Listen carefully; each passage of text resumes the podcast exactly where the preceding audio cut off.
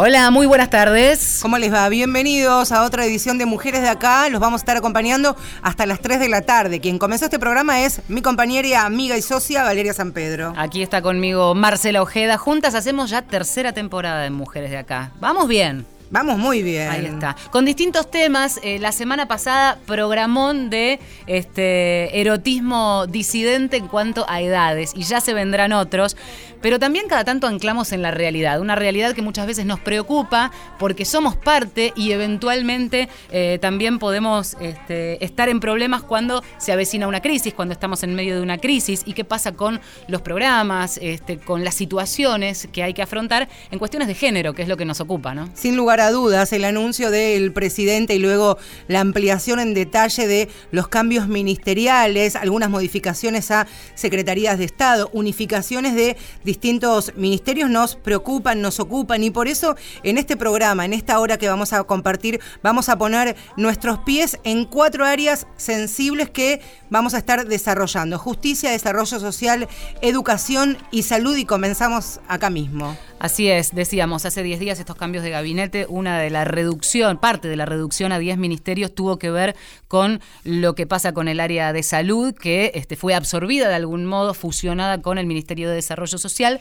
Y otra cuestión eh, que empezó a este, visibilizarse es la preocupación de muchos sectores de ver la posibilidad eh, en esta reducción, en este ajuste, que básicamente tiene que ver también con puestos de trabajo, con este, lugares eh, de personas que este, forman parte de programas, en este caso de programas afectados a cuestiones de género. Programas que son prácticamente ejemplo para que se replique, ojalá que así sea, en distintos puntos de nuestro país. Hablamos de la línea 137, ayuda y contención inmediata y sinceramente con una efectividad casi al instante, podemos decir que son quienes llaman y viven aquí en la ciudad de Buenos Aires, pero son sus operadoras que eh, ya están en estado de alerta y movilización porque en principio temen por la continuidad de su fuente laboral. Y nosotros, por supuesto, acompañamos el reclamo, pero también la pregunta puntual es, ¿qué va a pasar con este servicio? Puede llegar a desaparecer. Es lo que vamos a conversar ahora eh, con María Fernanda Rodríguez, a quien tenemos en línea, es subsecretaria de Acceso a Justicia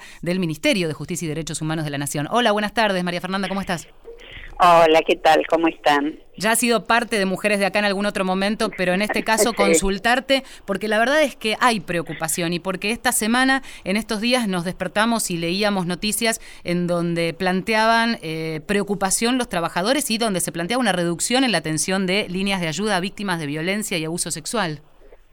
Sí, mira, eh, la verdad que en ese sentido yo quiero aclarar con mucha precisión que lo que pasaba eh, en el Ministerio de Justicia es que había un estado de alerta por alguna cuestión presupuestaria muy particular que tiene el Ministerio de Justicia. Lo cierto que eso ha sido más un rumor que una certeza, nunca hubo ningún decreto que eh, afectara nuestra fuente de financiamiento pero sí generó un estado, por supuesto, en esta en esta situación. Imagínate eh, cuando se hablaba de reducción de ministerios y un montón de cuestiones de, de zozobra o de temor en todo lo que es eh, nuestra la gente que trabaja en el Ministerio de Justicia de la Nación. Eh, lo cierto es que esto no no ha sucedido.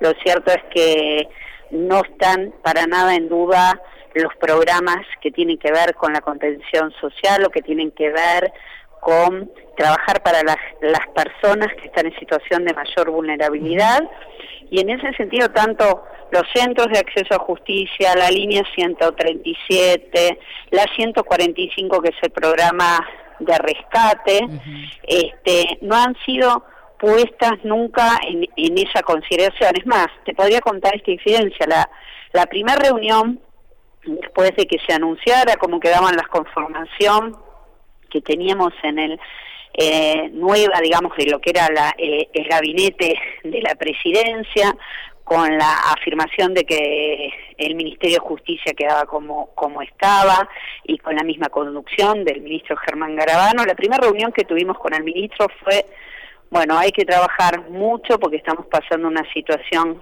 crítica. Quienes más padecen cuando hay una situación crítica son las personas que están en situación de mayor vulnerabilidad. Se puede recrudecer entonces también el, el tema de la violencia de género, eh, hay más tensión en los hogares, entonces eh, tenemos que focalizarlos muchísimo en ver cómo estar más atentos que nunca y más, eh, digamos, serviciales que nunca, no ser más servidores públicos que nunca en esta cuestión. Eh, incluso con, con esquemas de trabajo conjunto con desarrollo social, nos estamos juntando eh, con salud también. He tenido reuniones ayer con el plan ENIA. Estoy en este momento, se escucha un poco ruido, terminando una reunión en jefatura de gabinete con lo que es el Plan Nacional de, trata de personas. La verdad que todos muy enfocados en trabajar en estos temas que son los, los más sensibles porque sabemos que en esta situación es donde más tenemos que estar y más tenemos que trabajar. María Fernanda, sin 137 no hay ni una menos, es por lo menos lo que está circulando por parte de quienes trabajan en el programa, porque el principal temor tiene que ver con que se firme el decreto, la ley de traspaso al Ministerio de Hacienda de estos entes de cooperación técnico-financiera. Vos entonces lo que estás confirmando que esto no sucedió y no va a suceder. Eso no, no sucedió, yo entiendo eh, el temor, pero pensá que no tendrían que estar en ese estado de alerta nada más que la 137, sino también la 145, también los centros de acceso y de alguna manera estamos transmitiendo esta tranquilidad de que tengan la, la, plena convicción que no son estos servicios en ningún momento los que pueden estar puestos en cuestión en esta situación, digamos, pensalo desde la lógica más elemental vos como ministro en un momento eh, como este y ¿Pensarías en la reducción de este tipo de servicios? Sería una torpeza, si lo pensamos, digamos, está bien lo que decías en términos de eh, que es, esas personas vulnerables. Y acá me parece que podemos aprovechar para, para contar, eh, como en algún momento ya lo hemos hecho, de qué se tratan estos programas. Porque si apuntamos algunos datos, eh, vos corregime si me equivoco, pero el programa Las Víctimas contra las Violencias, dirigido por Eva Giberti, y, no hace falta casi aclarar la trayectoria de, de Eva en este sentido, atendió a más de 200.000 víctimas de violencia sexual y familiar desde 2006 a esta parte. Exactamente. sí, ¿Y, cómo llegan las víctimas a, acceder, a tener la posibilidad? Llegan, tenés un, el, mayor caudal de atención lo tenés en lo que es el teléfono, en lo que es la línea, y después tenés también los equipos que están en, en, las, en las comisarías y que se trasladan con la, con la comisaría para dar la contención en el lugar en dos situaciones. En los casos de, de violencia, digamos, intrafamiliar o doméstica y en los casos en los que vos tenés una situación de abuso sexual o de, violación, ¿no? Entonces acompañan a la persona a hacer la denuncia, a que transitan con ella el camino en el, en el hospital para la aplicación de todos los protocolos este, que tienen que ver con, bueno, con que no contraiga HIV o que no tenga este, un embarazo no deseado producto de esa violación, ¿no? Con el shock hormonal. Digamos que es, es un programa sumamente importante que está en, el, en un momento muy terrible para, para una víctima, para una mujer que está pasando por esa situación. Eh, o para un niño que ha sido víctima niña abuso sexual infantil, con lo cual este nosotros entendemos como súper valioso el aporte que hace el programa desde el Ministerio de Justicia de Nación. Lo mismo, vuelvo a repetirte con la 145, que estamos en todos los allanamientos, en los rescates que en los que hay trata de personas y, protegiendo luego a estas víctimas en el refugio y trabajando eh, fuertemente para, para su recuperación. Y lo mismo también en lo que son todos los centros de acceso a justicia del país, trabajando con las comunidades más desfavorecidas para, para mejorar su calidad de vida, ¿no? María Fernanda, a propósito de lo que decías, eh, ¿hay un registro de este aumento en el último tiempo teniendo en cuenta la vulnerabilidad, la crisis, estas situaciones que para las que se supone que se preparan, pero se empezó a ver un crecimiento en la demanda en estas líneas, en este centro de atención? Mira, yo no puedo decir, eh, eh, decirte que estamos en un periodo de tiempo muy muy breve como para decirte ha subido enormemente el trazado no eh, pero uno prevé y se prepara para saber que tiene que estar aún más atento porque los niveles de dificultad generan mayor conflictividad y la mayor conflictividad expone a las mujeres a sufrir padecimientos de violencia y, a todo lo que uno pueda esperar, a que haya una, un, mayor, eh, que haya una subida de alguna manera de la violencia más social, ¿no? Por eso todo el detalle que dio María Fernanda en respuesta a las preguntas de Valeria acerca del programa Las Víctimas contra las Violencias, por eso mostrar en qué consiste el programa, por qué es necesario, por qué es fundamental que siga, que siga activo, me parece que es la mejor manera de ser proactivo ¿no? Tener en cuenta que esto tiene que seguir en las condiciones en las que están hoy garantizando el servicio. María Fernanda, María Fernanda, hacemos... Quiero eh, sí, solo una cosa, garantizar que en ningún momento ni el Ministerio ni desde la Subsecretaría hubo la intención de, de alguna disminución del programa Víctimas contra las Violencias. ¿no? Otra de las patas que nos interesaba María Fernanda, María Fernanda es María Fernanda Rodríguez, subsecretaria de Acceso a Justicia del Ministerio de Justicia y Derechos Humanos de la Nación, que te quería preguntar es, ¿qué pasa con hoy, bajo esta situación que está viviendo nuestro país, qué pasa con el cuerpo de abogados patrocinantes que van a ser gratuitos para las víctimas de, de violencia? ¿Qué pasa efectivamente con este cuerpo de abogados? Mira, hoy tenemos ya 1.500 abogados inscritos. Hemos terminado y concluido la, prueba piloto del curso de capacitación y examen, que es el curso de transformación actitudinal en género. Eh, ahora vamos a empezar con la primera toma de como de este examen que nos, nos garantice a nosotros la idoneidad del tipo de abogado que, que podríamos contratar con 500 dando permanencia, eh, vamos a empezar por lo que es NOA, NEA y, Provincia de Buenos Aires, para luego continuar con las con las capacitaciones y, los exámenes. Perdón, también vamos a dar preeminencia a Neuquén, que así tenemos también una cuestión vinculada al caso de, de Ivana Rosales, un compromiso internacional con la implementación de este servicio. Y bueno, Estamos trabajando un poco eso, contando, tratando de que en febrero podamos contar con los primeros abogadas, abogadas en territorio y bueno, esperando poder concretar esta implementación de Copa Abogados que ha sido eh, un trabajo muy, muy, muy esforzado que nos hemos tomado muy en serio durante estos dos años, ¿no? seguramente. Sí, seguramente estaremos hablando para entonces porque eh, será importante después difundir de qué manera se accede a la posibilidad de esto que durante años le fue negado a las mujeres víctimas, nada menos que es la posibilidad de hacer un seguimiento, de tener este un acompañamiento eh, de un abogado de manera gratuita. es algo que incluso se peleó desde, desde, hace una menos. Exactamente. en 2015 que, que uno de los cinco puntos era precisamente que las víctimas tengan la posibilidad de acceder a un acompañamiento por parte de un abogado, de un profesional, que efectivamente no las acompañen en todo este proceso. Estamos, este, para hacer gráfica, en mitad entre la orilla este, y medio del océano, en el medio de, del transcurrir, así que bajo esta crisis ojalá este, que se le dé continuidad a este proyecto que sabemos que ha sido de campo, de recorrido de cada una de las provincias, así que lo seguiremos muy de cerca. María Fernanda, muchas gracias por este tiempito con nosotras. No, muchas gracias a ustedes. Un abrazo. Escuchamos música, es calle callejera. Vivas nos queremos. Escuadrón. Hacer patente del escándalo induciendo a olvidar lo que lo esperado es que sea superado. Tapar con barro la memoria, la esperanza. No vamos a aceptarlo ni cagando. Lo que pedimos hace años es que reparen el daño, que asuman que no son capaces de acusar a un gusano. La fraternidad de este largo patriarcado, no vamos a aguantarlo.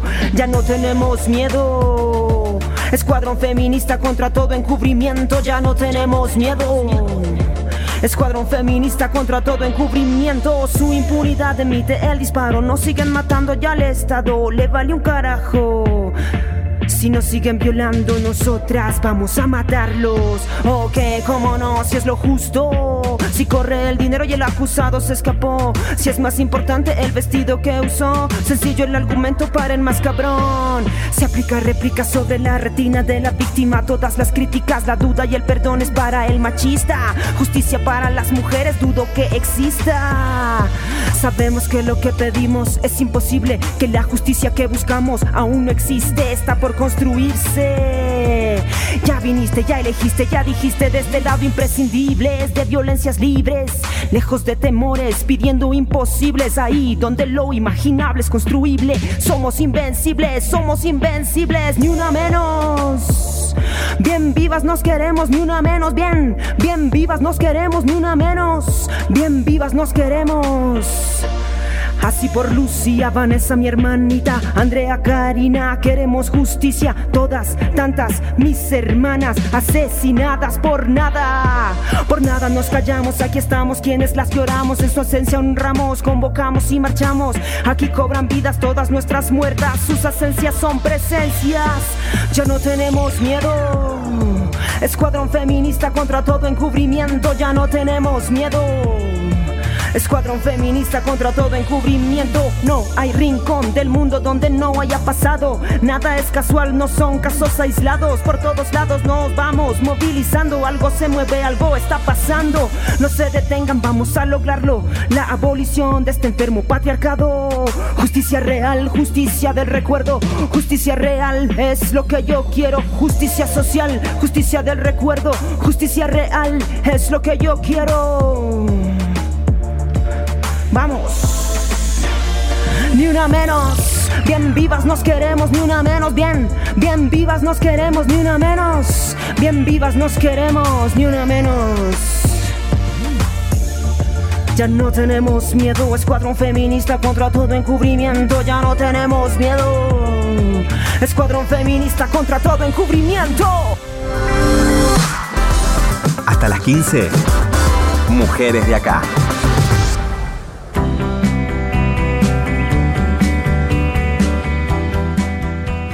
Seguimos en Mujeres de Acá hasta las 3 de la tarde y hoy hablamos de la crisis, de los cambios de gabinete y de una mm. pregunta que está circulando. Eh, ¿Peligran las políticas de género? Recién hablábamos con María Fernanda Rodríguez del de, eh, área de acceso a justicia del Ministerio de Justicia y Derechos Humanos de la Nación, quien garantizaba la continuidad del programa, por ejemplo, Víctimas contra las Violencias y que seguían trabajando de igual manera que como estaba planificado con el cuerpo de abogados eh, que estará listo a principios del año que viene ahora el área de lo que era el Ministerio de Salud de la Nación, la pregunta es contundente, es, simple. ¿Sufrirán los programas más importantes de este, de este ex ministerio recortes, modificaciones? ¿Qué pasará, por ejemplo, con programas importantísimos como los que tienen que ver con el HIV, con los programas de inmunizaciones, de maternidad e infancia, de salud sexual y reproductiva? Nos preocupa y nos ocupa. Otra comunicación telefónica para hablar de este tema aquí en Mujeres de Acá y está ya con nosotros Leandro Can, director ejecutivo ejecutivo de la Fundación Huésped.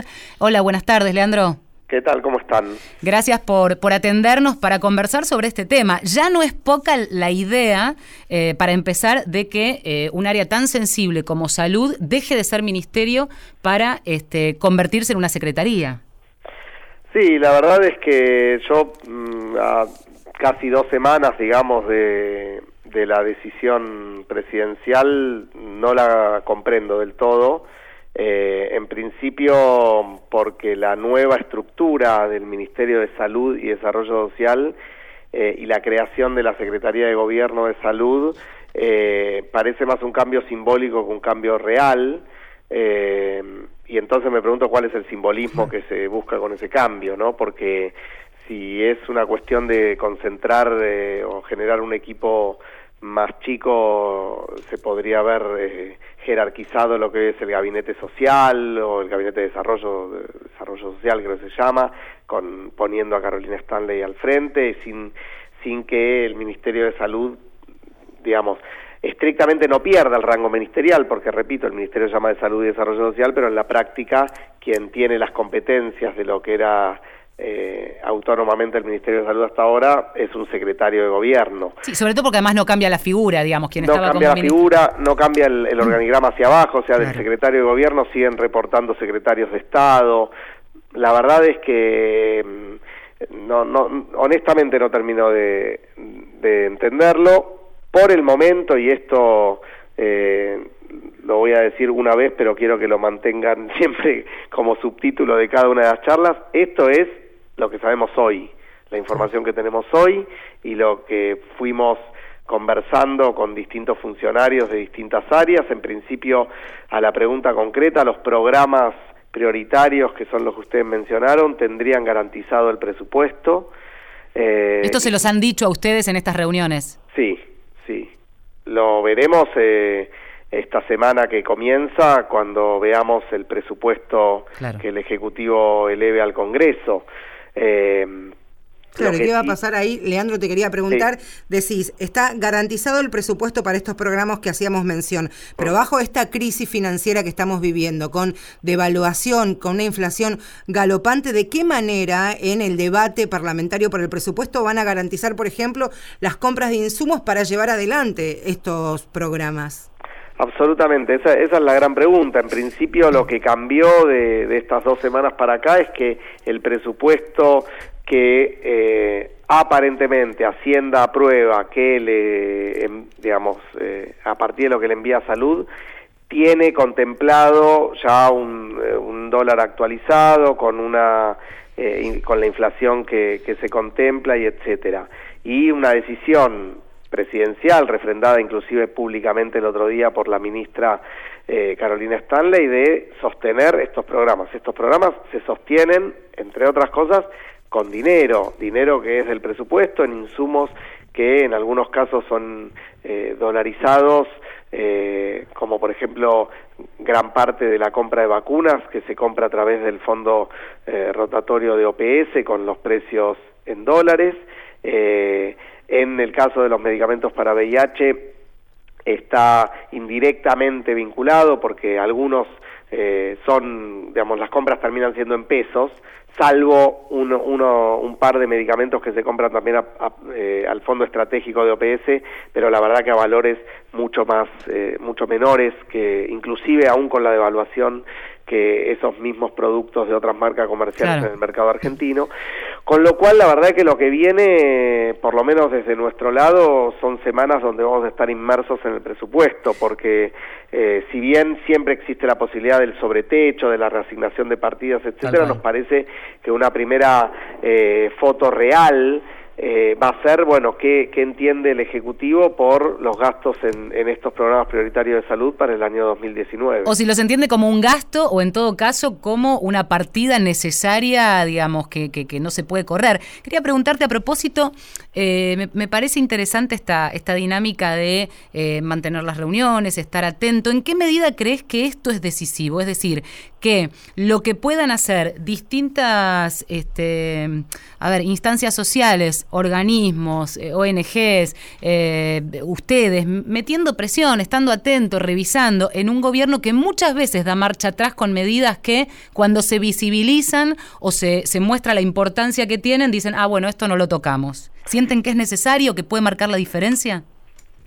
Sí, la verdad es que, que entendemos, a mí me gustaría, la verdad, obviamente más allá de la discusión de fondo sobre las políticas de salud, sobre cómo entendemos eh, la salud como un derecho y no simplemente como una canasta de prestaciones, pero aún entendiendo que esa es una discusión, si se quiere, más filosófica, ideológica, pongámosle la palabra que, mejor nos quepa, aún con las decisiones que se toman, me parece que, eh, que es muy importante una comunicación más asertiva de parte del gobierno, ¿no? Porque aquí lo que tuvimos, por ejemplo, fueron varios días en donde, eh, digamos, teóricamente estaba la decisión política firme de sostener estos programas, insisto, de acuerdo a la información que tenemos hoy, y ya ahora sí no lo digo más, eh, y sin embargo eh, había silencio desde lo público, y la verdad que me parece que el rol de eh, organizaciones no gubernamentales o inclusive de las redes de personas viviendo con VIH no es el de ellos llevar tranquilidad, sino que primero les brinden tranquilidad a ellos, ¿no? Y en esto de no hacerlo público, Leandro, de no tener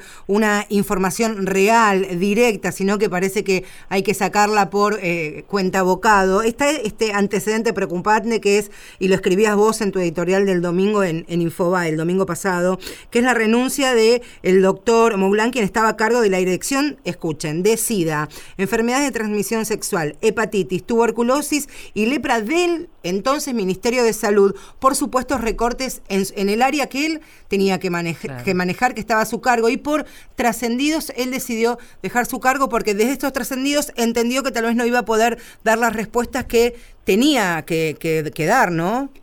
Sí, Sergio Maulen es un médico desde hace muchos años eh, relacionado al, movimiento de la respuesta al VIH. La verdad que es, una pérdida eh, para, para la respuesta desde el sector, digamos, desde el Ministerio de Salud o la Secretaría de Salud muy muy importante y tiene que ver con bueno con parte de digamos creo yo de este desgaste no de esta situación en donde finalmente eh, la plata termina apareciendo pero a un costo eh, personal y de, eh, ¿no? digamos, de, todo el tiempo estar chocando con, con una pared hasta que en algún momento esa pared se convierte en una puerta.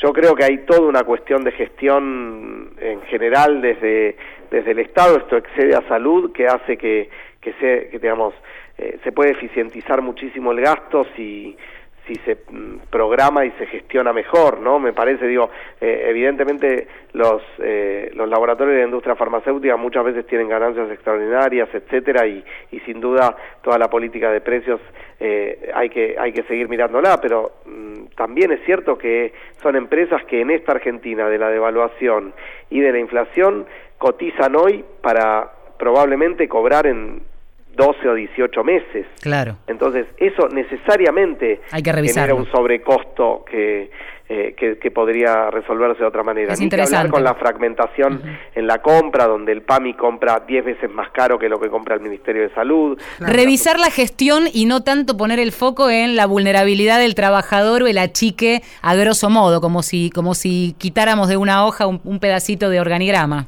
Eh, absolutamente, digamos. Si hay gente que no cumple su tarea, perfecto. Ahora, si esa persona que no cumple su tarea es simplemente eh, desvinculada y no hay nadie, y al mismo tiempo que se desvincula, no hay un llamado a concurso para cubrir ese cargo para alguien si lo hace, es que estamos desprestigiando la tarea, no a la persona. Vaciando. Leandro, muchas gracias por este contacto. Saludos. No, por favor, gracias a ustedes. Leandro Can, director ejecutivo de la Fundación Huésped. Marcela Ojeda y Valeria San Pedro. Mujeres de acá. Mujeres de acá. Tercera temporada en la radio de todos.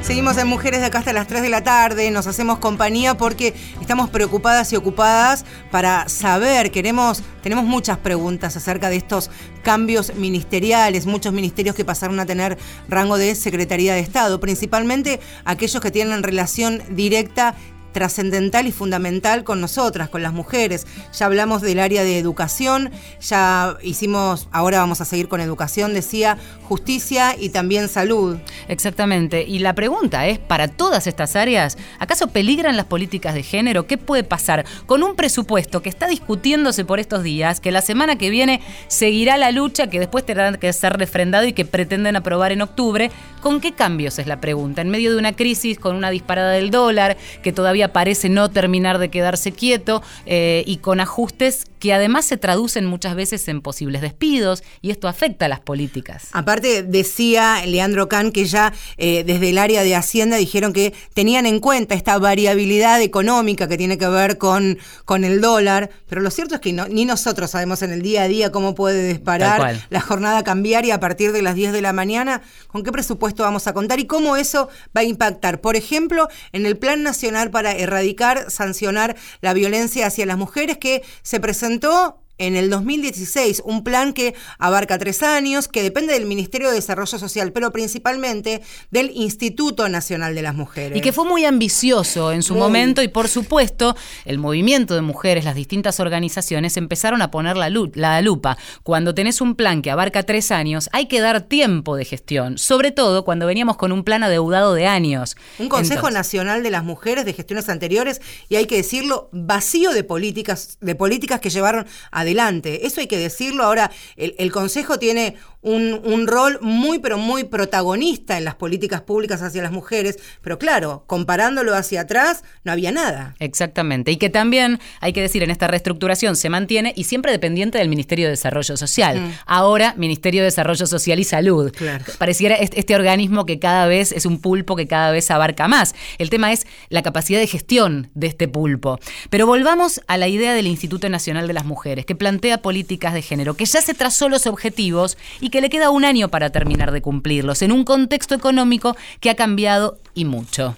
Em, así que fuimos a consultar directamente em, a, Fabiana Túñez, que está al frente del Instituto Nacional de las Mujeres, para preguntarle sobre distintas cuestiones puntuales que tienen que ver con el funcionamiento a partir de ahora. Primero, y lo que queríamos saber acerca del presupuesto, la pregunta que le hicimos a la titular del Instituto Nacional de las Mujeres es, ¿de qué manera Fabiana Túñez van a garantizar que no se reduzca el presupuesto del INAM y cómo se fiscalizarán aquellas partidas que se ejecutan desde otros ministerios, como por ejemplo el de seguridad. Saben que la semana pasada se publicó el martes en realidad que ciertas partidas del área de niñez va a estar destinada a pagar algunos servicios de la policía. Pero le preguntamos esto a Túñez y respondía. Existe un compromiso de parte del Poder Ejecutivo para fortalecer y ampliar la agenda de género, tal como quedó demostrado al jerarquizar el mecanismo de género y que hoy podamos contar, luego de 25 años, con el INAM, es un instituto autárquico que maneja su propio presupuesto por primera vez en 25 años. Con respecto al presupuesto, obviamente será girado por el Poder Ejecutivo en esta semana que viene y luego deberá ser aprobado por el Congreso.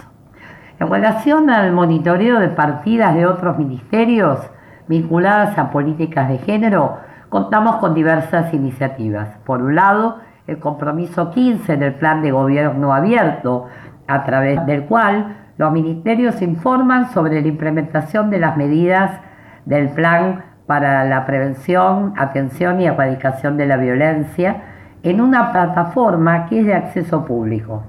Asimismo, también acabamos de lanzar una mesa de trabajo sobre presupuesto con perspectiva de género con el Ministerio de Hacienda, la Oficina Nacional de Presupuesto y organizaciones de la sociedad civil especializadas en la temática que tiene como fin elaborar una propuesta metodológica para la medición de la inversión en políticas públicas de género en el marco del proceso de construcción del Plan Nacional de Oportunidades y Derechos que estimamos presentar a fin de año.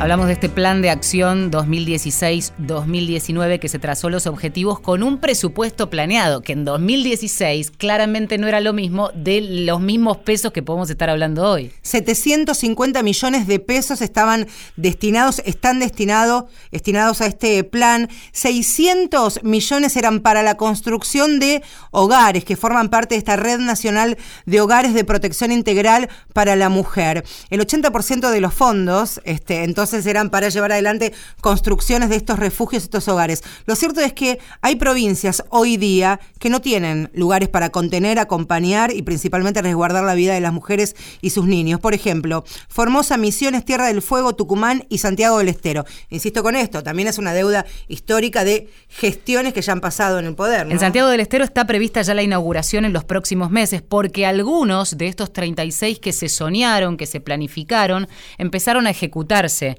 pero muy pocos en relación con el tiempo que pasó. Eh, se habían prometido 36 refugios, nueve de ellos se concretaron, el resto están en veremos. Cuando decimos en veremos, eh, al menos desde nuestra mirada, es eh, en, términos de pregunta, porque realmente uno puede pensar que ese presupuesto pensado ahora reasignará partidas como para terminarlos, es lo que le trasladamos en pregunta a Fabiana Túñez, ¿qué iba a pasar de esos 36 refugios? y si sigue siendo prioridad en ese sentido y uno de los objetivos del INAM. La construcción de los hogares de protección integral dependen de obras públicas. Si bien somos conscientes de la demora en la construcción en función de la planificación del plan de violencia realizada en el 2016, basada en la información que entonces teníamos disponible, y si bien aún falta más de un año para la culminación del mismo, Estamos trabajando en forma conjunta con municipios y provincias para desarrollar todas las estrategias posibles que nos permitan, más allá de la edificación desde cero, atender en forma integral las necesidades de las mujeres situación de violencia, sus hijos, hijas, hijes, quienes fueron, son y serán siempre nuestra prioridad. A quien están escuchando es a Fabiana Túñez, que es presidenta del INAM, el Instituto Nacional de las Mujeres, que depende directamente del Ministerio de Desarrollo Social y salud. Le preguntamos a Túñez, y principalmente haciendo foco en esta crisis financiera que estamos viviendo, cómo se replantean desde el instituto los objetivos y prioridades bajo esta situación y principalmente este reordenamiento ministerial. Nuestro eje de trabajo es claro, transversalizar la perspectiva de género en todas las políticas públicas para avanzar hacia la igualdad sustantiva en nuestro país y ser el organismo rector de las políticas para la prevención, asistencia, erradicación de la violencia contra las mujeres. Eso no cambia. Lo que sí nos impone el contexto actual es una revisión de nuestra estrategia de diálogo con las otras áreas de gobierno. Es por eso que estamos trabajando en forma conjunta y colaborativa con el respaldo y el apoyo de la ministra Carolina Stanley para la elaboración de los compromisos al interior de cada uno de los ministerios, los cuales formarán parte del Plan de Igualdad de Oportunidades y Derechos que estaremos presentando en breve, dado que este plan era una asignatura pendiente eh, del país, dado que los únicos dos países que no tienen plan de igualdad de oportunidades y derechos son en la actualidad Cuba y Argentina y este año estaríamos saldando esa deuda. Una última pregunta que tiene que ver con inquietud, que además trasladan, que hacen conocer, que visibilizan los propios trabajadores, en este caso de la línea 144. Hace un ratito nada más hablábamos de la preocupación de trabajadores de la 137, de atención a víctimas en el área metropolitana, y hay una línea a nivel nacional que ya en su momento tuvo algún cuestionamiento o que estaba funcionando más o menos. Es una atención indispensable para contener, para orientar a víctimas de violencia en todo el territorio de la Argentina. Le preguntamos a Fabiana Túñez si esta línea de atención a nivel nacional sufriría algún recorte y si está garantizado su pleno funcionamiento. La línea 144 es el único recurso nacional, gratuito y confidencial que atiende las 24 horas en todo el país. Está plenamente vigente, garantizado y se fortalece cada día. En el año 2017 logramos incorporar más profesionales, lo que repercutió en una ampliación de nuestra capacidad de atención. Este año estamos mejorando el sistema operativo con una inversión inédita en tecnología. El lunes pasado se realizó el llamado y se publicó la licitación para un nuevo y mejorado software. La línea 144 tiene garantizado su pleno funcionamiento. Mujeres de acá, por la radio de todos.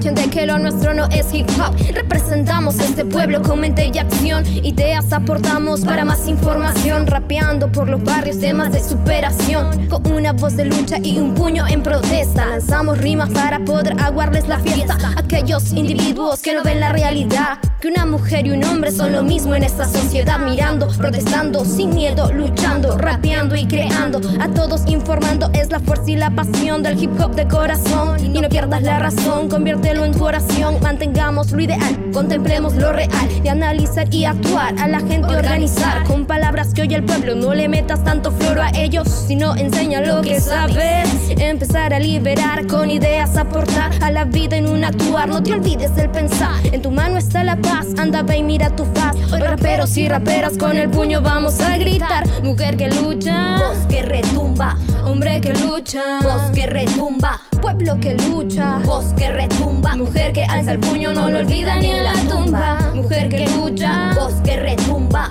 Hombre que lucha, voz que retumba. Pueblo que lucha, voz que retumba. Mujer que alza el puño, no lo olvida ni en la tumba. Estamos en un mundo que ya no parece mundo, parece una pelota siguiendo su propio rumbo. A nadie le interesa lo que pase en el sistema, a nadie le interesa que prosiga este dilema. Queremos tantas cosas, queremos tantas riquezas. Si miras hacia el frente, te darás con la certeza que tu nación tiene todo, tiene un gran tesoro, pero por culpa del gobierno lo perdemos todo. Ya no se lucha, no se busca imparcialidad Todos excusan lo que dicen, puro bla bla bla. Haciéndonos creer que lo que hacen es de héroes. Haciéndonos creer que lo que vale son sus leyes. Ya no se lucha, no se busca imparcialidad. Todos excusan lo que dicen, puros bla bla bla. Haciéndonos creer que lo que hacen es de héroes. Haciéndonos creer que lo que vale son sus leyes. Mujer que lucha, voz que retumba. Hombre que lucha, voz que retumba. Pueblo que lucha, voz que retumba. Mujer que alza el puño, no lo olvida ni en la tumba. Mujer que lucha, voz que retumba.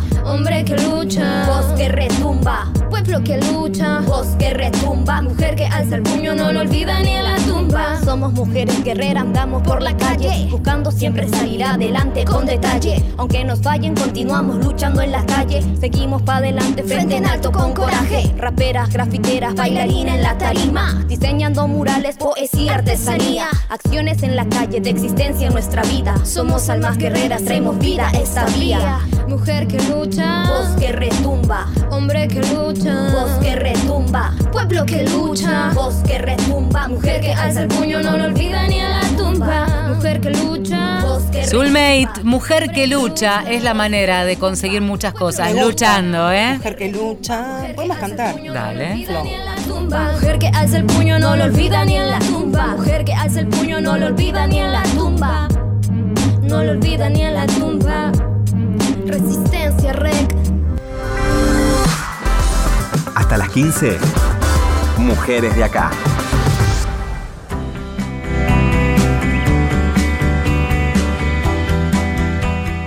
Los cambios en el gabinete de ministros y la crisis financiera que está viviendo nuestro país nos hizo hacernos una pregunta, replantearnos una inquietud. ¿Peligran las políticas de género en la Argentina? Algunas respuestas, por lo menos hasta este momento, creo que nos llevamos de mujeres de acá, pasamos por el área de justicia, salud y el Instituto Nacional de las Mujeres. Y por supuesto, un sector importantísimo, trascendental, diría yo, tiene que ver con la educación. Brevemente recordarles que la semana pasada, diputado firmó dictamen para que la educación sexual, tantas veces hablado en este programa, sea obligatoria en, ta- en todo el país. Fue en el plenario conjunto de comisiones de educación y familia, sumó mayoría de voluntades y de esta manera pasó a la firma del despacho. Entre otros puntos, elimina del texto la posibilidad de que los establecimientos educativos adopten ESI a su, a su ideario institucional. Claro. Esto lo hemos hablado infinidad de veces, principalmente trayendo como ejemplo lo que sucede en algunas provincias y algunas convicciones de los directivos de la escuela. Lo que Escuelas está- religiosas. Escuelas religiosas, católicas, apostólicas y romana- romanas,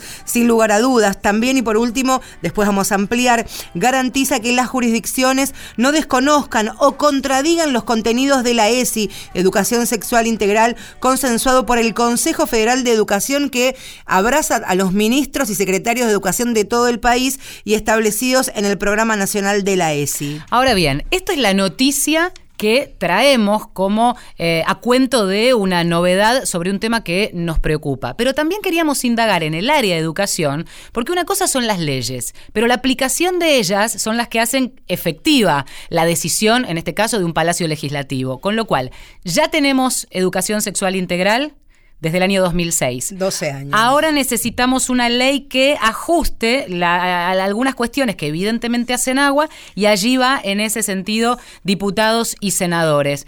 Y ahora estamos conectadas con Laura Velasco, que es una de las referentes del Frente Nacional por la Educación Sexual Integral, integrante también de la organización eh, Mumalá, Mujeres de la Matria Latinoamericana. Hola Laura. Hola, ¿cómo están ustedes? Bien, queriendo saber eh, est- estas dos vías, ¿no? Por un lado, la intención eh, del Palacio Legislativo de eh, apuntalar un poco eh, la ESI, pero por otro lado, Ministerio de Educación, con todo lo que implica, entre otras cosas de lo que venimos hablando desde el principio del programa, cuestión presupuestaria. ¿Cómo lo ven? Mira, eh, lo vemos mal, primeramente, porque eh, hay dos cuestiones a tener en cuenta. Eh, como bien decías, hace 12 años que tenemos la ley 26.150 de educación sexual integral, eh, pero venimos bastante retrasadas, retrasados respecto de su implementación. Eh, yo la verdad es que he sido crítica respecto del tiempo que pasó en cuanto a lo que se hizo, si bien en el programa eh, nacional de educación sexual integral que está en el Ministerio de Educación se conformó en su momento un equipo muy bueno, con materiales muy buenos, con eh, capacitación docente que se llevó adelante, pero limitadamente en cuanto al alcance respecto del tiempo transcurrido. Sin embargo, en los dos últimos años, desde que está gobernando el macrismo, esto ha ido hacia atrás. O sea que eh, no solamente eh, puedo eh, plantear las críticas, sino que estamos desde el Frente por la ESI muy preocupadas en relación con que algunas de las políticas que se estaban desarrollando desde el Programa Nacional, el Ministerio de Educación Nacional, se empezaron a desandar, se empezaron a desarticular el propio programa o las políticas de formación docente en los postítulos virtuales, por ejemplo, que dependían del programa Nuestra Escuela. Es decir, que algunas de las políticas, inclusive por supuesto en términos presupuestarios, ¿no? Por, poniéndolo en ejemplos muy claritos en números, en el 2015 55 millones de pesos y al año siguiente la inversión en formación docente para la ESI ya había descendido a la mitad. Laura, eh, hay, hay, hay, una trampa cuando se habla de presupuesto que es incrementar, en, cualquier área, ¿eh? ¿eh? Yo te doy 10 pesos y al año que viene te doy 12 y te digo, te aumenté el presupuesto. Bueno, en números sí, pero si, si en el medio calculás la inflación, en realidad se redujo el presupuesto. Es un dólar a 40, claro. Exactamente. Digo, ¿cómo juzgan, cómo creen que viene eh, perfilado el presupuesto? Que está eh, ya inminente a tratarse, aprobarse, ya se está cerrando el acuerdo, em, puntualmente aplicado a la educación y más precisamente aplicado a la implementación de la ESI que ya existe, más allá de las modificaciones que traiga este nuevo proyecto. Mira, tal cual decir, eh, por una parte, del 2015 al 2016 se había bajado de 55 millones a 27, así que en términos netos se había disminuido el presupuesto, pero además eh, después se volvió, volvió a ascender en el, en el año siguiente, en el 17, pero sin superar los 55 millones del 16, digo. Y de todas maneras, como bien dicen, está influyendo la inflación, que hoy es galopante, ¿no? Eh, estamos, eh, no sabemos a cuánto va a llegar al final del año. Entonces, sin ninguna duda, también, si no se actualiza el presupuesto en términos del, de la pérdida del valor del peso, bueno, sin ninguna duda se está también descendiendo el presupuesto. Pero además, en el caso de la educación sexual integral, vos recordarás que al inicio del año, el presidente Macri, cuando inaugura las sesiones en el Congreso y anuncia el debate respecto del aborto legal, dice, vamos a trabajar en educación sexual, se olvida de la palabrita integral, y dice, vamos a trabajar en la prevención de, eh, él llama embarazos no intencionales, ¿no? No embarazos no deseados, sino no intencionales, resalta ese aspecto, de la educación sexual integral y eh, plantea que se van a invertir 100 millones de pesos. Inclusive durante el año hubo después un anuncio del ministro Finocchiaro que dijo va a haber una materia específica. Bueno, en verdad la ESI es transversal, se tiene que trabajar en todas las materias, desde educación inicial hasta el terciario, en todas las escuelas públicas de gestión estatal o privadas del país, con lo cual es difícil que haya una materia específica en el jardín de infantes, ¿verdad? En todos los niveles educativos, todos los docentes tienen que ser los agentes que implementen la ley eh, y para hacerlo tienen que estar formados. Por eso el planteo siempre es que haya formación docente en servicio gratuita para el conjunto de las y los docentes de, de todo el sistema educativo nacional. Y para eso, por supuesto, tiene que haber un presupuesto específico. Incluso cuando el presidente planteó que este año iba a haber eh, presupuesto, él decía, para la educación sexual, estaban pensando en una articulación entre desarrollo social, salud y educación. Es decir, el centro tampoco estaba puesto en educación, está bien que haya articulación interministerial, pero no quedaba claro cuál era el presupuesto que se iba a dedicar específicamente para la formación docente y el material, que es eh, en definitiva lo que destraba la posibilidad de que en las escuelas realmente la educación eh, sexual integral sea una realidad. Pensaba también en este, esta avanzada que hemos visto por supuesto, ya quedó evidenciado lo que ha sido el debate legislativo de estos frentes antiderechos, y pro clandestinidad que nuevamente, y a pesar de que exigían educación sexual, porque por supuesto están en contra de la legalización del aborto, demostraron este plenario de comisiones con el que iniciaba la charla con, con Laura hace unos 10 días, bajo una unos fundamentos, por ejemplo, no, no a la ideología de género en las escuelas, con los chicos no después con una, una cantidad de material que intentan de alguna manera ir penetrando en el día a día de los chicos. Cuando hablamos de presupuesto también hablamos de intereses económicos y de presiones. En este caso, los frentes responden a cierto sector más conservador de la iglesia también y que el gobierno seguramente les debe dar respuestas por conveniencia, se supone también, ¿no? Sí, claro que sí. Bueno, esto es un fenómeno latinoamericano, ¿eh? porque en Uruguay, por ejemplo, está esta misma red con los chicos no. Eh, allí los sectores fundamentalistas no tienen tanto peso.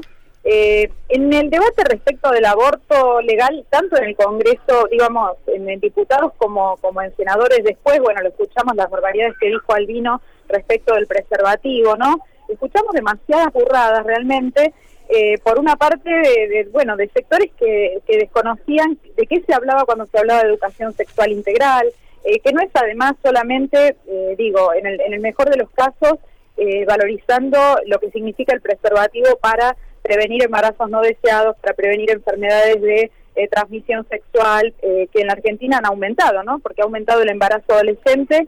Tenemos niñas madres cada tres horas en la Argentina cada cinco minutos eh, menores de 19 años que son madres, la UNICEF ha alertado respecto de la urgencia de implementar la ESI por ello, ha aumentado el contagio de sífilis, el contagio de HIV por no uso del preservativo, lo marca la Organización Mundial de la Salud, o sea, datos que son muy desalentadores, entonces, eh, pero además, eh, conocer el uso del preservativo e inclusive el tenerlo a mano no garantiza si no trabajamos los estereotipos de género.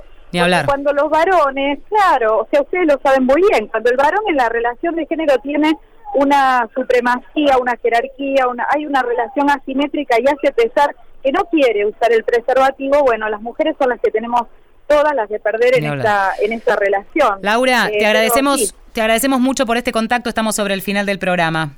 Bueno, muchas gracias. Yo tengo una valorización respecto de, esta modificación que se hizo en términos de que obligue a todas las provincias del país a aplicar la ley y que todas las instituciones eh, estatales o privadas la tengan que implementar eh, desde una perspectiva de género, valorizando la diversidad sexual, ¿no es cierto? Todos estos contenidos que son resistidos por los sectores más fundamentalistas.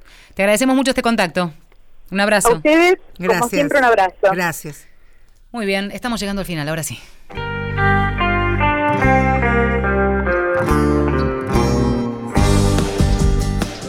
Nos vamos por lo menos con algunas de las respuestas que eh, quisimos llevar adelante, ¿no? Preguntas de lo que pasa y lo que va a pasar en nuestros ministerios. En términos generales, el compromiso de autoridades de distintas áreas de mantener, de sostener. Esto tiene que ser refrendado en el día a día. Y ahí lo que hablábamos más temprano con Leandro Kahn de la Fundación Huésped. Estar ahí las organizaciones y el movimiento de mujeres visibilizando cada una de esas cuestiones que no se cumplen. Somos una especie aparentemente de, de rector, ¿no? Que rige el funcionamiento de cada uno de los organismos del Estado. Pues bien, asumimos ese compromiso. La producción periodística de este y de todas las mujeres de acá estuvo a cargo de Inés Gordon. En la puesta al aire Néstor Borro. Y nuevamente, y nos reencontramos y nos está operando técnicamente Laurita Laura Cristaldo. Muchas gracias, Laura. bueno, y Marcelo Ojeda a mi izquierda. Y Valeria San Pedro a mi derecha. Y nos vamos. Claro que sí, hasta el domingo próximo cuando Héctor Larrea, segunditos antes de las 2 de la tarde, diga que comienza. Mujeres de acá.